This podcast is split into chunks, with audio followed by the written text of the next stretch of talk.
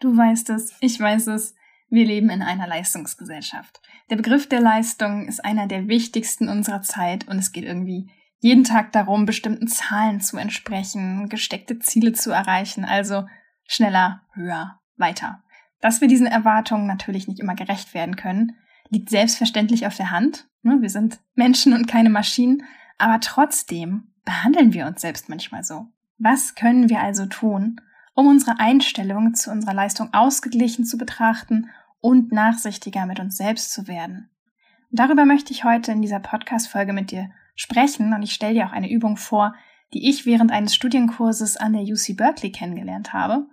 Und immer, wenn ich diese Übung mache, dann löst sich wirklich etwas in mir und ich bin hinterher viel ausgeglichener und gehe mit einer ganz anderen Energie zurück an meine Arbeit. Für die, die Mut über Angst stellen. Für die, die Nein sagen, einfach weil es richtig ist. Für die, die entschlossen ihren Weg gehen. Für die, die still und stark sind. Für, Für dich. dich.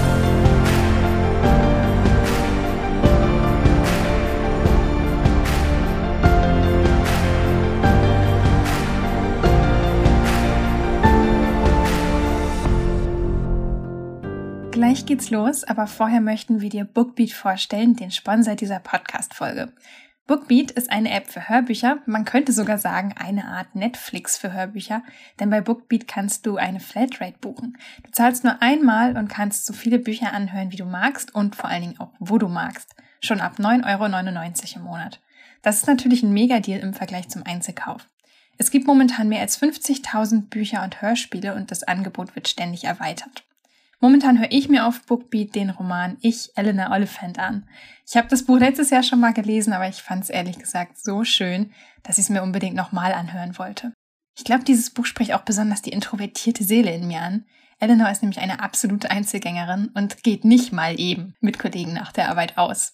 Im Laufe dieses Buches macht sie eine großartige und sehr bewegende innere Reise durch und ich genieße wirklich jede Hörminute. Was ich beruflich auf meiner Liste habe, das ist zum einen Factfulness, wie wir lernen, die Welt so zu sehen, wie sie wirklich ist, und den Klassiker von Charles Duhigg, Die Macht der Gewohnheit. Wenn du das Bookbeat-Abo gerne testen möchtest, dann nutzt doch dafür gerne unseren Code. Bookbeat schenkt dir mit dem Code STILL nämlich einen Gratis-Monat Hörgenuss. Ohne diesen Code würdest du normalerweise nur 14 Tage lang kostenlos testen können, aber mit Still bekommst du direkt einen ganzen Monat geschenkt. Den Code bzw. den Link zu dem Angebot, den findest du natürlich auch in den Show Notes. www.bookbeat.de slash still. Ja, ganz ungewohnt. Heute sitze ich hier mal vom Mikro und nehme eine Solo-Folge für dich auf. Und ja, wie fangen wir dieses Thema am besten an? Ich weiß nicht, ob du das selber kennst. Ich sitze manchmal vorm Computer und ich bin super, super schnell davon genervt, wenn das Teil nicht macht, was es machen soll. Ne, was soll das? Gestern hat doch hier noch alles funktioniert. Wir erwarten von diesem Computer einfach, dass, das, dass der jeden Tag gleich funktioniert, weil schließlich ist das doch, was er machen soll. So. Und das Üble ist eigentlich, mit uns selbst gehen wir manchmal ähnlich um. Zumindest merke ich das bei mir selbst, dass ich jeden Tag quasi die gleichbleibende Leistung von mir erwarte Dabei bin ich aber kein Programm, das nach festen Algorithmen funktioniert, sondern ein Lebewesen. So, das klingt jetzt ganz rational und logisch irgendwie, aber trotzdem behandeln wir uns selber manchmal völlig anders. Es gibt so viele Faktoren, die beeinflussen, wie leistungsfähig wir von Tag zu Tag sind. Eine schlechte Nacht kann da schon den Ausschlag geben, Hektik am Morgen, zu wenig gegessen, zu viel gegessen, eine Diskussion, Streit, irgendetwas, die Liste ist endlos. Oder wir treffen vielleicht nicht den richtigen Ton im Gespräch mit Kunden. Wir verpatzen ein Projekt, wir vergessen ein Meeting, eine Deadline. Oder, oder, oder. Ich weiß nicht, wie es dir geht, aber was mir dann oft fehlt, ist Selbstmitgefühl. Und ich weiß das aus vergangenen Situationen. Es würde mir spielend leicht fallen, meiner Kollegin zu vergeben und ihr zu sagen, hey, mach dir keinen Kopf, wir alle sind Menschen musst dir gar nicht so wahnsinnig die Gedanken darüber machen. Ist alles in Ordnung, ne? Mach einfach weiter. Aber mir selbst grübel ich dann schon manchmal ein bisschen länger nach und ärgere mich dann auch über mich selbst. Wenn du das von dir selber kennst und es dir da manchmal ähnlich geht, dann kannst du dich jetzt auf eine richtig gute Übung freuen. Für solche Situationen und Momente im Joballtag habe ich eine richtig gute Übung gelernt, die ich heute mit dir teilen will. Ich habe sie während eines Kurses an der UC Berkeley kennengelernt und die Wirkung ist wirklich gewaltig. Die Übung stammt von Kristin Neff. Sie ist Professorin für Psychologie und Persönlichkeitsentwicklung an der University of Texas in Austin.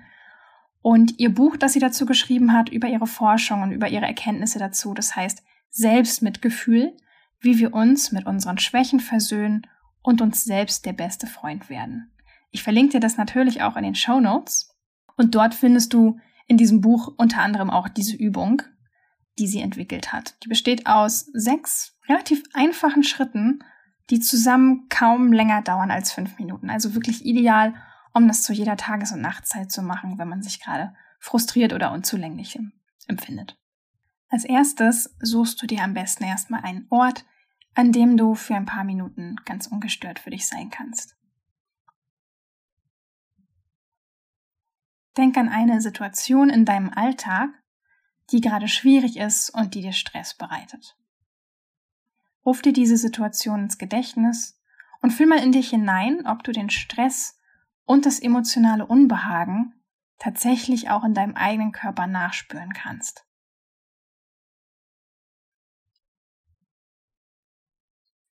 Wenn du soweit bist, dann sag zu dir selbst den folgenden Satz, und zwar am besten laut.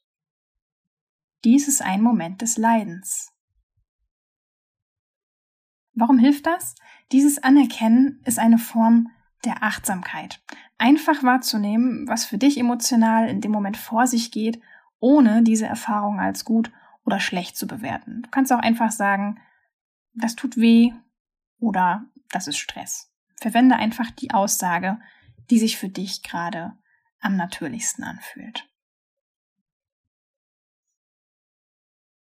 Als nächstes sagst du dann, Leiden ist ein Teil des Lebens. Warum ist diese Aussage wichtig? Weil du damit anerkennst, dass dich dieses Gefühl mit anderen Menschen verbindet.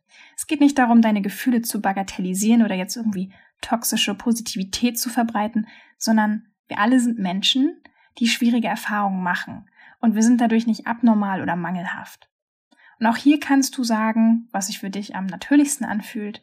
Andere Menschen fühlen sich auch so ich bin nicht allein oder wir alle haben in unserem Leben zu kämpfen.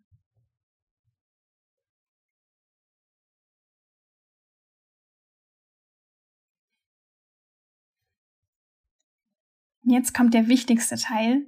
Lege deine Hände, beide, über dein Herz, spüre die Wärme deiner Hände und sage, ich möchte freundlich zu mir selbst sein kannst auch überlegen, ob es einen anderen spezifischen Satz gibt, der dich in dieser Situation jetzt ansprechen würde. Mal ein paar Beispiele vielleicht. Ich werde lernen, mich so zu akzeptieren, wie ich bin. Ich vergebe mir selbst.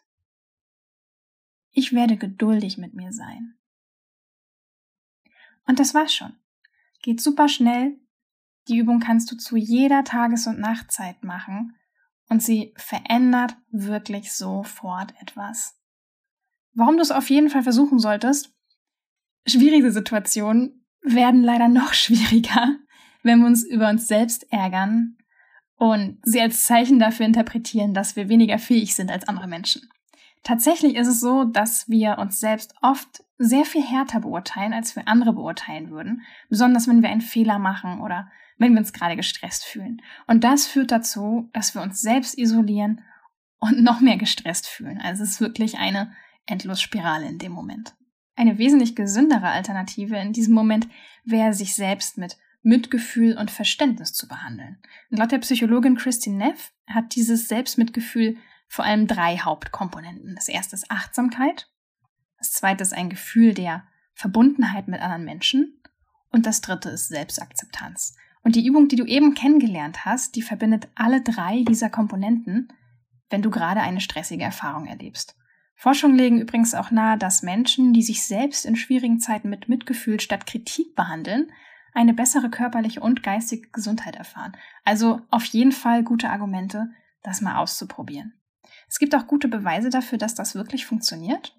Diese drei Elemente, nämlich Achtsamkeit, Mitmenschlichkeit und Selbstakzeptanz, die spielen eine sehr, sehr wichtige Rolle in der Steigerung unseres Selbstmitgefühls. Achtsamkeit beispielsweise ermöglicht es uns, einen Schritt zurückzutreten und zu erkennen, dass wir Leiden erfahren, ohne das Leiden als etwas Schlechtes zu bewerten, das unbedingt jetzt vermieden werden müsste.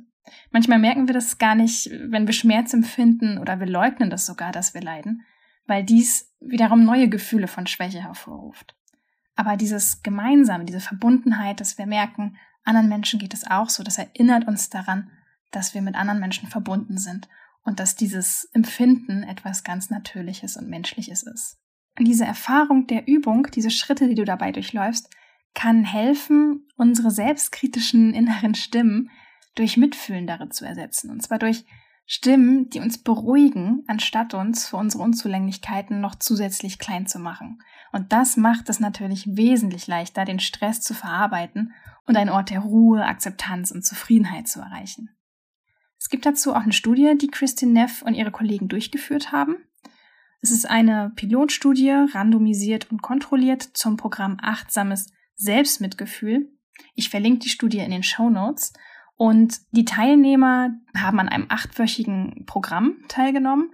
Das heißt MSC, also Mindful Self-Compassion. Und unter anderem wurde auch diese Übung darin gemacht. Und die Teilnehmer berichteten am Ende, dass sie nach diesem Programm nachsichtiger mit sich selbst umgegangen sind, wesentlich besser als zu Beginn. Und ihr Selbstmitgefühl am Ende dieser acht Wochen war auch größer als das einer Vergleichsgruppe, die nicht an dem Programm teilgenommen hat. Also Sie berichteten wirklich von größerer Achtsamkeit, von mehr Lebenszufriedenheit und interessanterweise auch von geringeren Depressionen, von weniger Ängsten und von weniger Stress als ihre Vergleichsgruppe. Ich finde dieses Thema, wie gesagt, hochspannend und ich verlinke diese wissenschaftlichen Erkenntnisse dazu natürlich auch nochmal in den Shownotes, wenn du da nochmal ein bisschen tiefer einsteigen willst und das nochmal genau nachverfolgen willst. Wenn dir das jetzt zu schnell ging mit der Übung, dann guck auf jeden Fall auch nochmal auf unserer Website. Dort haben wir diese Podcast-Folge auch nochmal in Textform, dann kannst du diese Übung nochmal genau nachvollziehen und die Schritte dazu und sie dann auch nachmachen. Vielleicht ist es sogar eine ganz hilfreiche Idee, wenn du dir so eine Audioaufnahme mit der Übung selbst anfertigst und sie dir dann anhörst, beziehungsweise dass du dir da deine eigene Stimme anhören kannst in Situationen, wo du diese Übung zum Beispiel brauchst. Oder du hörst einfach immer wieder diese Podcast-Folge.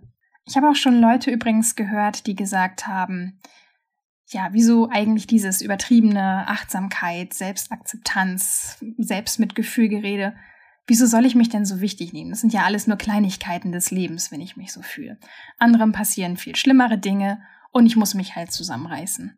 Ich weiß nicht, ob du das auch schon mal gehört hast oder ob du das sogar selbst zu dir gesagt hast, aber ich halte das genau für den falschen Weg, denn dadurch verdrängen wir negative Emotionen und sie verschwinden dadurch ja nicht, sondern sie werden unverarbeitet in irgendeine tiefe Schublade unseres Bewusstseins vergraben. Und im Laufe der Zeit verstärken sich diese Emotionen durch neuen Frust immer mehr zu so einem fetten Klumpen, bei dem wir irgendwann gar nicht mehr wissen, warum wir uns überhaupt so fühlen wie Loser. Und deswegen finde ich diese Übung einfach so schön, weil man die täglich machen kann, weil sie kaum Zeit kostet und ich lege sie dir wirklich sehr ins Herz. Genauso wie das Buch von der Psychologin Christine Neff, das heißt ja Selbstmitgefühl, wie wir uns mit unseren Schwächen versöhnen und uns selbst der beste Freund werden. Ich habe es vorhin schon kurz erwähnt. Ich verlinke es dir natürlich auch in den Shownotes, wenn du da weiterlesen willst. Und jetzt bin ich natürlich super gespannt, ob dir diese Übung gut getan hat. Ich freue mich auch sehr über Feedback dazu. Schreib mir gern, soll ich öfter solche Übungen im Podcast vorstellen? Wie hast du dich hinterher gefühlt? Und wenn du anderen was Gutes tun willst, ich glaube, jeder von uns kennt solche Momente aus dem Joballtag. Also teil diese Podcast-Folge auch unbedingt mit anderen. Wir wünschen dir auf jeden Fall bis zum nächsten Mal alles Liebe und bleib still und stark.